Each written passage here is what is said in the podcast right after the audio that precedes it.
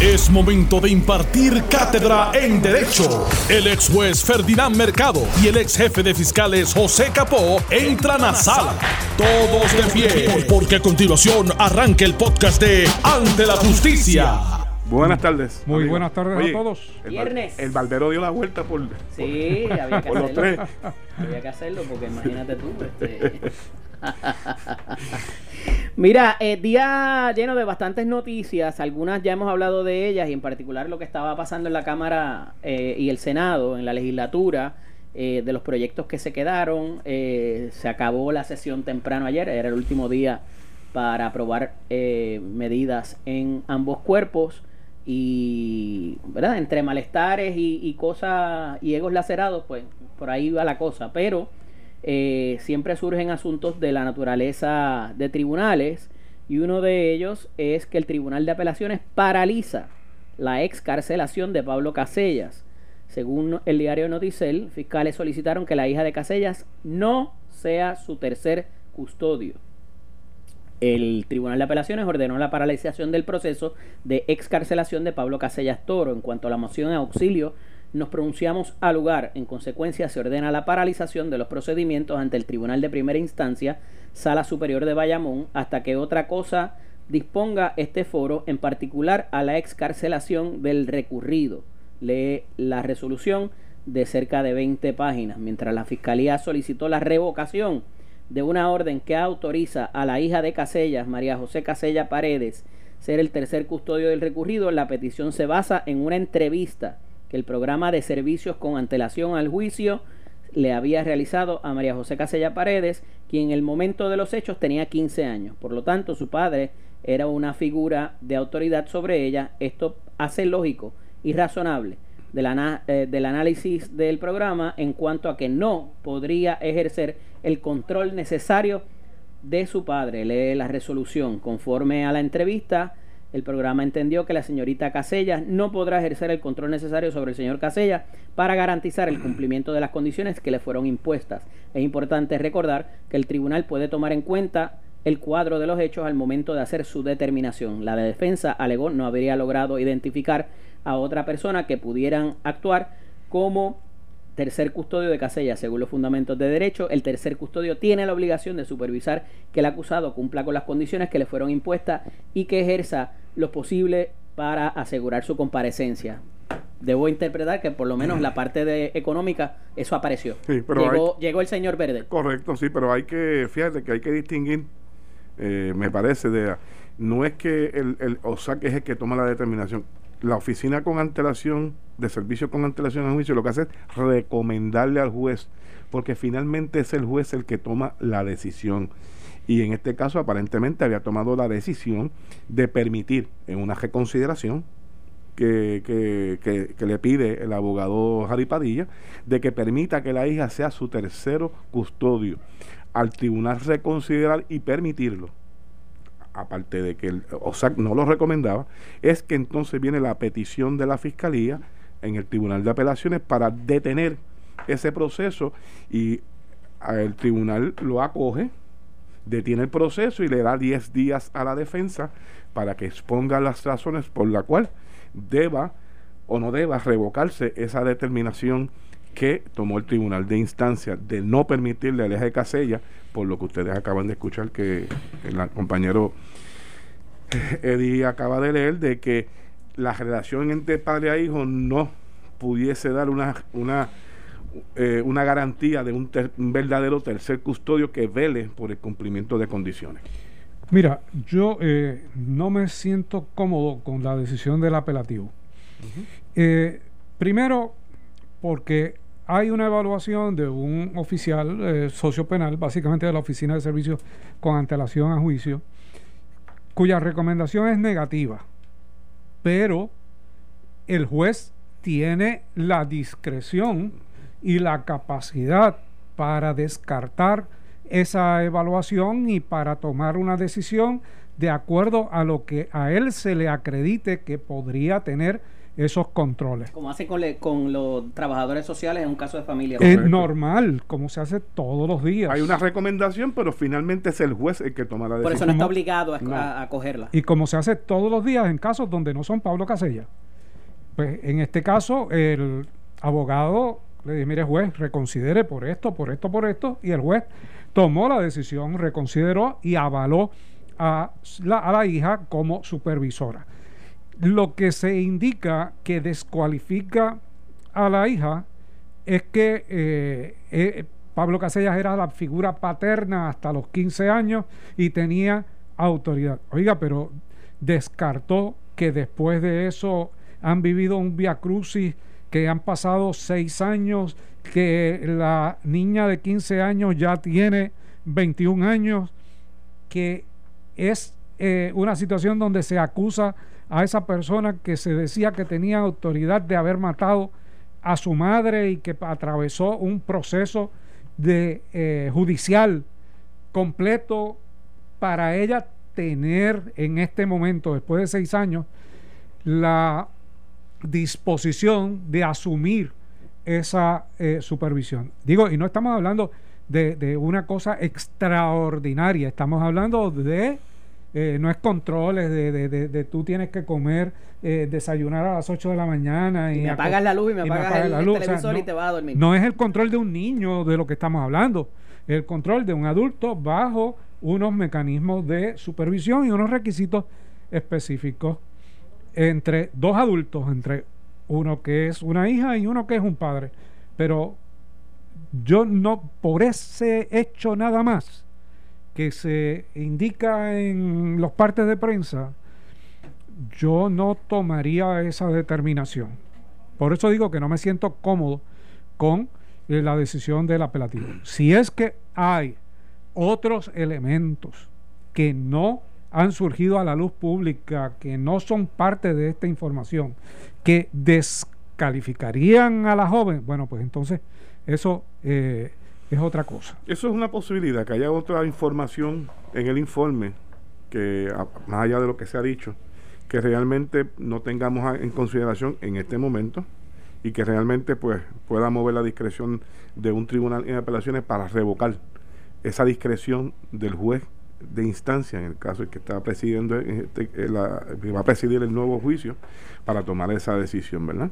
Eh, es un acto aquí lo que se lo que es lo que es importante es si esa persona indistintamente que sea la relación padre hijo puede ser un tío puede ser un sobrino porque en esa misma relación pudiese también tener el mismo efecto que garantice de que si esta persona incumple una de las condiciones que el tribunal impuesto vaya inmediatamente a notificarle al tribunal, mire, esta persona no está cumpliendo con las condiciones impuestas, que tenga esa capacidad más allá de la relación paternal, este, afectiva, familiar, que tenga la disposición de ir al tribunal a notificarlo inmediatamente. Yo estoy seguro que aquí esta circunstancia debe estar cobijada no solamente por una ley, sino deben haber reglamentos, cartas circulares quizás, o órdenes administrativas, porque si bien hay un aspecto discrecional del jugador de hecho, eh, tiene que haber, o sea, si me imagino yo, ¿verdad? Y ustedes sabrán mejor que yo porque lo han visto en diferentes vertientes.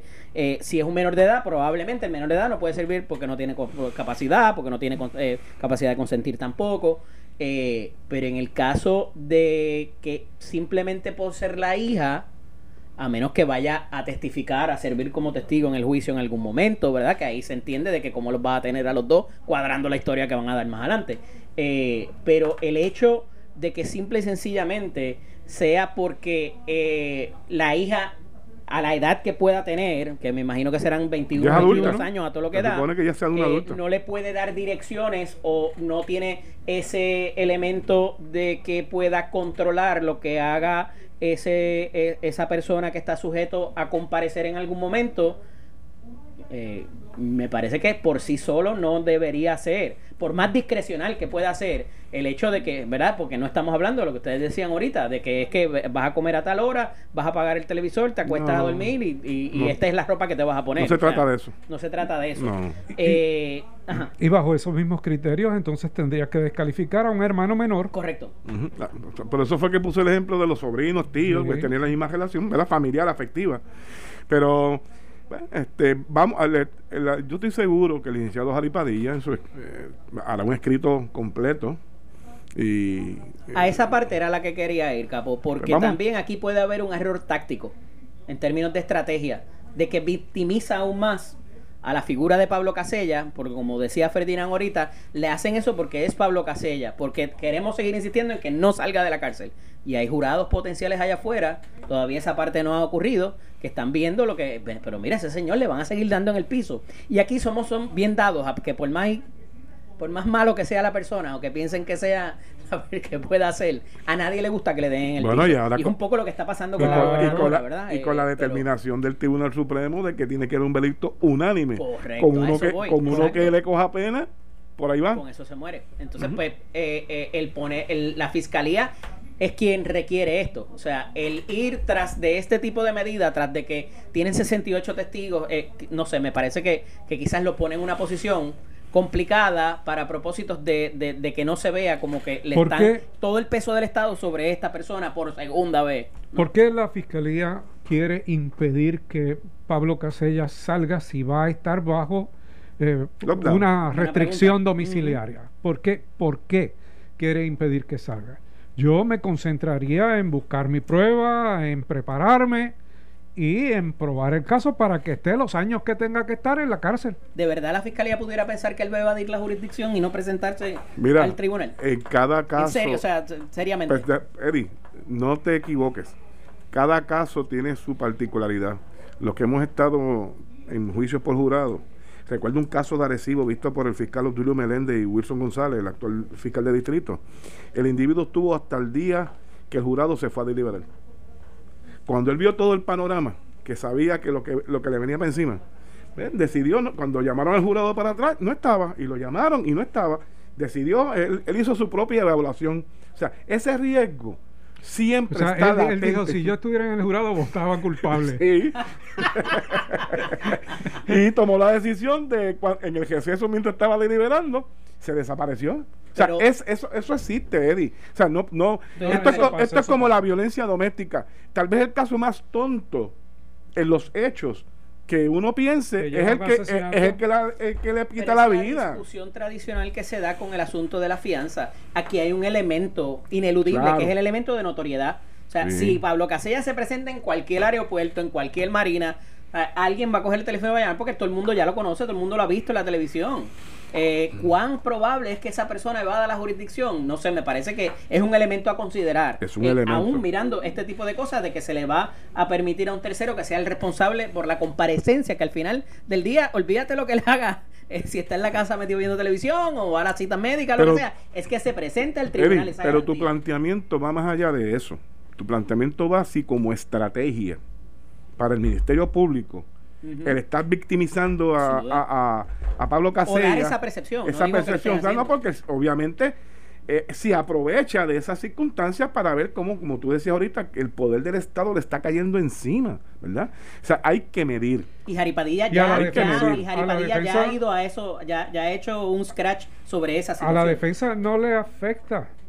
O sea, todo, todo en este caso es beneficioso para beneficioso para él y no le afecta porque él había sido claro en términos de, mire, esto va a tardar, va a tardar, no necesariamente va a salir, pero es diferente a no va a salir porque no pueda yo conseguir las cosas que se me piden o no porque no pueda conseguir el dinero a está disponible para salir, pero ahora no te voy a dejar salir. Mm. E, esa, esa, es la diferencia. Digo, y pudiera haber otro, el, el caso contrario. Mira, ya salió le dieron la fianza. O sea, ya me ganó una, ya me ganó dos. o sea, eh, y, ese, y eso también sobre la, sobre la gente. O sea, la fiscalía a lo mejor está buscando decir, pero mira, no, no, es que esto no se ha acabado. Y que la gente piense, ¿verdad? Que la gente no, está mirando afuera. Yo no puedo establecerte en cantidad de por ciento, pero hay un por ciento bien alto que cuando se establece la figura del tercero custodio, normalmente es un familiar el que se hace cargo. Tal vez no sea el hijo, pero es un familiar en, la mayoría de las ocasiones. De hecho, prefieren a un familiar. Se busca que haya un familiar. Hay gente que se lo han denegado porque no tiene una línea de teléfono. Sí, una línea, una línea dura. Estamos hablando. Lo que llama una línea dura. Para, para, para, una línea de la casa. Eso de la línea dura. Del teléfono viejo. El grillete electrónico. Sí, porque no, que no sea de un teléfono celular. Este, pero lo que decía ahorita, o sea, mucha gente al leer lo que ha pasado desde que salió el Supremo, la decisión del Supremo, ya la gente estaba pensando en Pablo Casella y que iba a ser una victoria. Y yo estoy seguro que si ahora mismo abrimos las líneas, la gente llama, va a decir de que, de que ya Pablo Casella va a salir para la calle. Cuando le dieron la fianza, también fue otra lucha. Ya la gente piensa que él ganó y que va a estar fuera. Irrespectivo, o sea, irrespectivo de tengan 68 testigos o tengan mil, la percepción de mucha gente es que ya, eh, ya él ha ganado la batalla un poco y me parece que quizás la fiscalía está tratando de enmendar ese, esa, esa, esa mala imagen. Esa, de que hay un proceso todavía y que es un proceso que tienen por Esa percepción probablemente, no es por Pablo Casella, es por la persistencia y la consistencia de su abogado en los planteamientos públicos de su defensa y, ha logrado crear yo lo veo desde el fundamento como tal no centrado sobre él pero el fundamento de ahí sí yo lo veo porque ha sido constante eh, continuo desde eh, que inició el caso en el 2014 eh, el juicio ya plenamente hasta el día de hoy ha sido consistente en seguir argumentando aspectos de derecho Caen así que, oye, ¿cómo cae la situación de un caso en los Estados Unidos precisamente que revierte sobre uno de los planteamientos? Porque el licenciado Padilla sí lo hizo. Y yo le hice la historia a ustedes que como de los, de los 19 errores en, su escrito de apelación, él acoge este en particular y, y, descarta por el momento los demás errores este, cometidos en el juicio que él alega y se fue con este en particular y llegó hasta el Tribunal Supremo la determinación, aunque fuera en contra de él, sobre lo del juicio por pero Más lejos, porque este no es el único caso donde él alegó. No está bien, pero, pero en este, en, este es tú ver cómo se bifulca la apelación, se detienen 17 o 18 errores que él quería, que él señalaba, y se fue única y exclusivamente con este aspecto. Lo perdió, regresa nuevamente al apelativo y continúa con los errores, y viene este caso del Tribunal Supremo y le da la razón a su planteamiento. Vamos a ir a la pausa cuando regresemos. Mira, Serra, prepárate la música fúnebre por ahí para cuando llegue Mario, que tenemos que darle el pésame por la estadidad número 51. Estás escuchando el podcast de Ante la Justicia de Noti1630. Estamos de regreso en Ante la Justicia. Este que les habla el licenciado Eddie López. Me acompañan los licenciados Ferdinand Mercado y José Capo. Eh, antes de irnos a la pausa, decía decía nuestro amigo Reinaldo Serra y Delis que tuviera la música preparada para Mario porque trasciende eh, que en la tarde de hoy la Cámara Baja Federal aprueba un proceso de el, el proceso de estadidad para el eh, territorio de Washington DC, el Distrito de Columbia. Eh, y estábamos un poco comentando las situaciones a favor y en contra de lo que eso pudiera eh, acarrear. Eh, y más que nada, que entonces se convertiría en el estado 51, que, que, vamos a hacer con todos esos pines y las estrellitas con el número 51 y toda la cosa que por años o décadas ha estado el PNP, eh, ¿verdad?, utilizando como símbolo. Pero más allá de eso, pues, eh, cómo ese proceso ha, se ha adelantado mucho más que el de Puerto Rico. Eh, ¿Qué si verdaderamente tiene, yo, yo lo veo difícil que pase en el Senado y mucho menos que la Casa Blanca lo, lo acoja, eh, pero tienen un paso adelante de muchos otros que están aspirando para la estadía. Realmente es una situación histórica. Eh, esta votación fue 232 a 180, prácticamente todo el bloque demócrata votó a favor de que Washington DC se convirtiera en estado. Eh, ya se ha adelantado por eh, los senadores que no le votarán a favor a este proceso, así que técnicamente se quedaría eh, en la votación de la Cámara, que si bien es histórica, pues no va a llegar a la consideración del Senado y Casa Blanca, Donald Trump ha adelantado que si lo aprobaran, como quiera, él lo, vetaría. Así que no llegaría eh, a ningún lugar. Eh, pero es una iniciativa sumamente interesante porque en términos de, Washington, D.C., pues eh, es un lugar que constituye la capital federal, es terreno federal de los Estados Unidos y es donde se concentra el poder directamente. Allí está ubicada la Casa Blanca, está ubicado el Capitolio, el Tribunal Supremo de los Estados Unidos, o sea, los tres poderes constitucionales están en esa sede eh, federal y hay argumentos que, que han utilizado para sostener que debe ser un Estado, eh, entre ellos que paga más eh, contribuciones federales que ningún otro Estado y básicamente eh, más que 22 estados en términos de, de, los, de esas contribuciones, que tiene el presupuesto más alto que unos 12 estados de los Estados Unidos en este momento, que sus bonos están clasificados triple A, cualquier similaridad con Puerto Rico, por la coincidencia, que tiene una población mayor que dos de los estados actuales.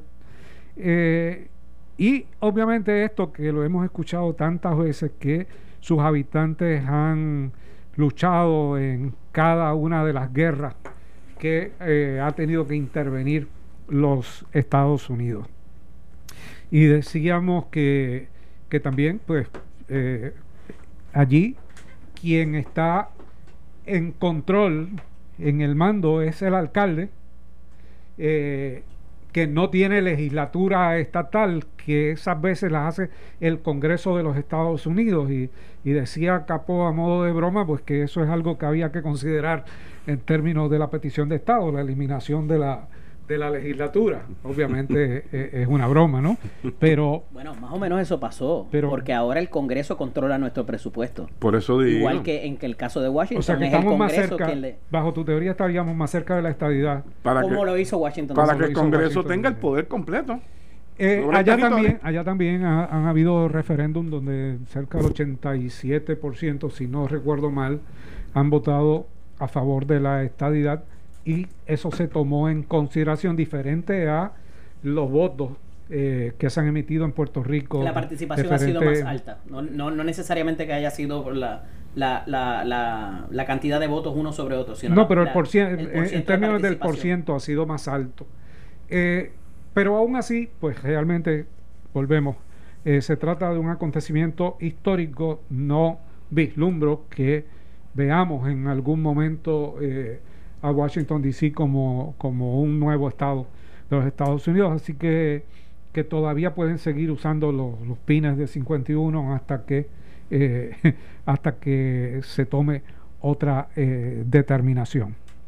No veo tampoco que Puerto Rico eh, sea considerado para una votación de la misma manera en que fue considerado Washington, D.C. Se han presentado varios proyectos a través de de la historia y en este cuatrienio eh, han sido como, como cuatro proyectos presentados por la comisionada residente, ninguno ha tenido eh, una consideración positiva, ha habido otros proyectos como el de Darren Soto, por ejemplo, y, otros más que han querido llevarle un mensaje a los puertorriqueños que son estadistas en términos de eh, posibles apoyos, pero realmente estamos muy cerca de una elección general en Puerto Rico con otro eh, referéndum llamado plebiscito, pero es un referéndum de estadidad, sí o no, con las mismas impugnaciones en términos de la participación. Claro, este va a ser eh, probablemente tratado de otra manera. ¿Por qué? porque aun cuando hay reparos, los partidos políticos han dicho que van a participar directamente. Y quedarían atrás, una vez, una vez el resultado, quedarían atrás los reparos, porque se le ha dado al país la oportunidad de expresarse en términos de esa estadidad, sí o no, y usted pues optaba por la estrategia que fuera, pero hasta ahora es la estrategia de participar. Y en la estrategia de, participar, de participar se contarán los votos efectivos de sí y no en ese eh, plebiscito referéndum y eso podría constituir un mensaje para una eventual participación o, petición, aun cuando usted diga, no, yo voté porque estaba obligado o yo voté para derrotar a la gobernadora o al gobernador y no necesariamente voté para eh, la estadidad, sí o no. Así que son argumentaciones. ¿Tú tienes la cuna? ¿Tú tienes la cuna? Pregunto yo. Orlando Aponte Rosario, quien radicara un recurso legal contra el comisionado de la policía Henry Escalera por proveer escoltas a la familia Rosselló, inicialmente fuera de Puerto Rico y luego cuando Beatriz Rosselló viajó a la isla con sus hijos, aseguró que el gobierno fue hasta el Tribunal Supremo para defender estas escoltas. Luego de una decisión del Tribunal de Apelaciones que tenía el efecto de que la demanda se viera en su fondo, el Departamento de Justicia acudió al Tribunal Supremo, lo que abre la puerta a que los Rosellos reciban protección con recursos del Estado. Aponte Rosario indicó a Metro que tras las, propuestas, las protestas que desembocaron en la renuncia de Ricardo Rosselló y luego que Pedro Pierluisi fuera gobernador, este último concedió a la familia Rosselló un derecho de escolta fuera de la isla. Tras, esta, eh, tras esa decisión, Aponte Rosario presentó su demanda para impedir las escoltas. En ese recurso, Aponte Rosario alega que Rosselló no puede recibir escoltas porque la definición de ex gobernador es aquella persona que haya ocupado el cargo de gobernador bajo las disposiciones de la Constitución del Estado Libre Asociado de Puerto Rico por la elección popular, que no haya sido destituido y que haya ocupado dicho cargo durante un término no menor de cuatro años o cesare en el mismo por razón de incapacidad mental o física antes de cumplirse dicho término. Además, este explicó que el recurso que presentó era para que Escalera le quitara las escoltas a Rosselló.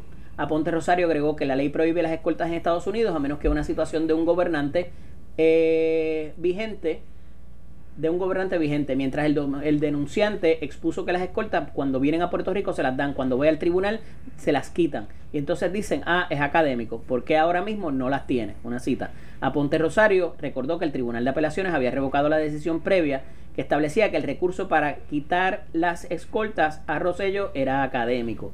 El caso no era académico, el caso realmente, a modo de excepción, se debía ver en sus méritos. Y el Departamento de Justicia, en lugar de acatar ese mandato y hacer cumplir las leyes, va al Tribunal Supremo a defender las escoltas de Rosello, puntualizó. Sin embargo, pese a que el apelativo había revocado la decisión que el caso era uno académico, el Departamento de Justicia llevó el caso hasta el Supremo de Puerto Rico radicando un cerciorari con la intención de que se valide la postura de la primera de primera instancia. Finalmente, Aponte Rosario expuso que se opondrá a esa nueva defensa de las escoltas del renunciante gobernador Roselló, ya que al no tener una decisión final de la familia Roselló regresar a Puerto Rico, se le podría asignar a agentes de la policía como escoltas. Ahí está el medio del caso.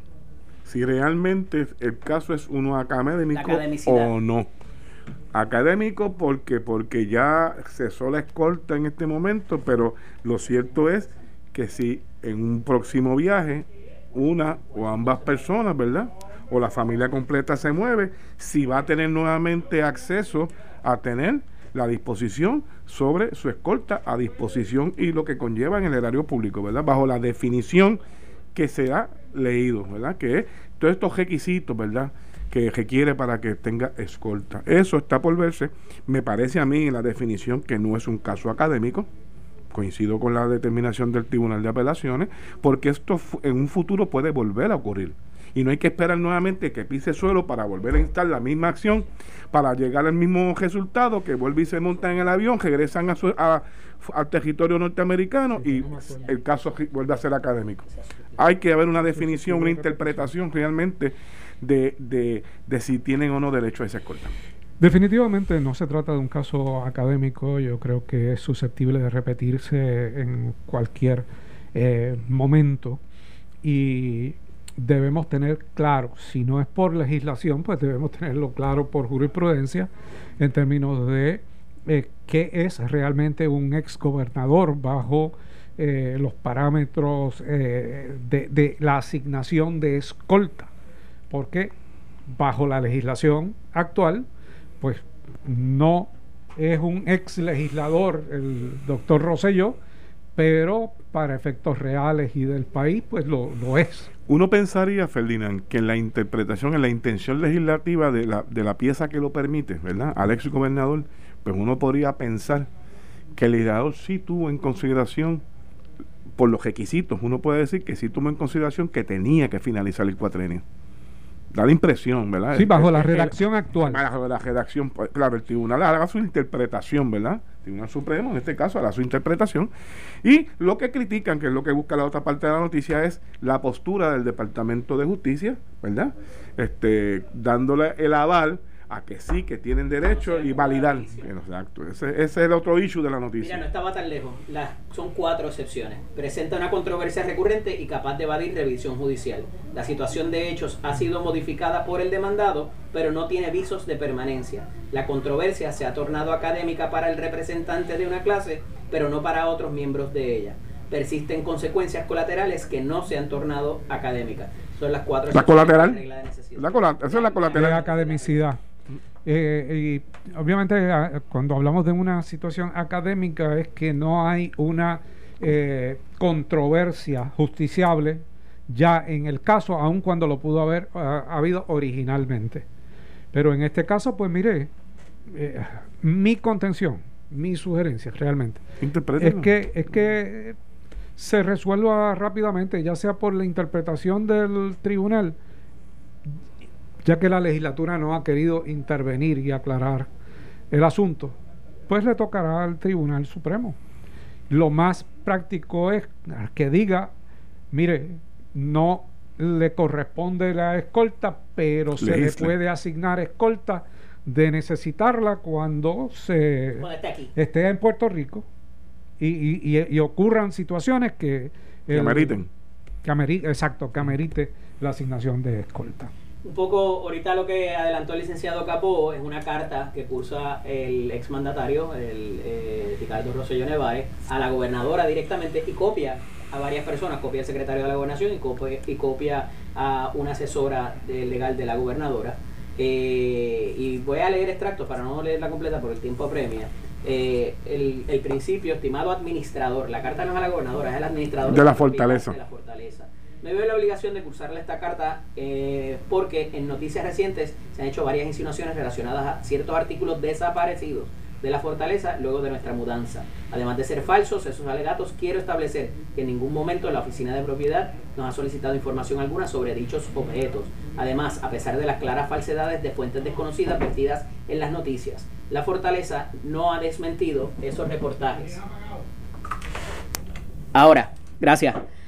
Eh, como usted bien sabe, tan pronto presenté mi renuncia, tanto mi esposa Beatriz como yo dedicamos todo nuestro tiempo y esfuerzo a asegurar una transición de gobierno segura y efectiva. Por los pormenores eh, de la mudanza se delegaron al personal de administración y propiedad, solicitando que solamente se mudaran nuestros artículos personales si había alguna duda sobre cuál era o no un artículo personal.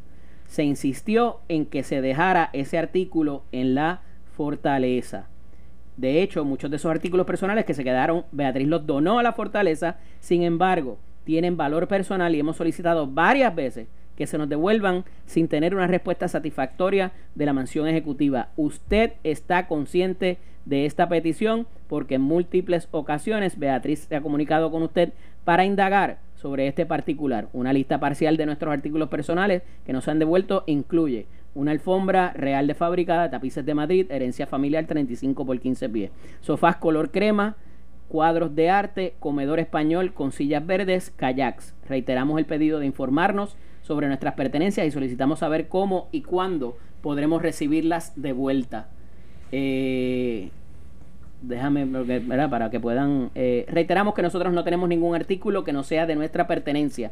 Todo este proceso de mudanza pasó por sugerencia y su gerencia y administración. Exigimos que la fortaleza aclare esto oficialmente y que también exprese públicamente que el proceso de nuestra mudanza se llevó a cabo por el personal de la mansión con instrucciones estrictas de dejar ahí cualquier cosa que no fuese nuestra e incluso dejando propiedad personal que hemos donado a la fortaleza, de no expresarse públicamente. Según reclamamos, quedará evidenciada una intención maliciosa de filtrar información falsa y generar una discusión pública viciada que se basa en una mera insinuación sobre el paradero de los artículos en cuestión y un rol que nunca tuvimos en ese proceso. Agradecemos su respuesta afirmativa en cuanto a esta solicitud. Cordialmente, Ricardo Rosselló, exgobernador de Puerto Rico, con copia a Wanda Vázquez, gobernadora, secretario de la Gobernación Antonio Pavón Valle y asesora legal de la oficina de la gobernadora, la licenciada Grisel Santiago Calderón. Fíjate algo interesante. Él dice, no tengo ninguna de esa propiedad.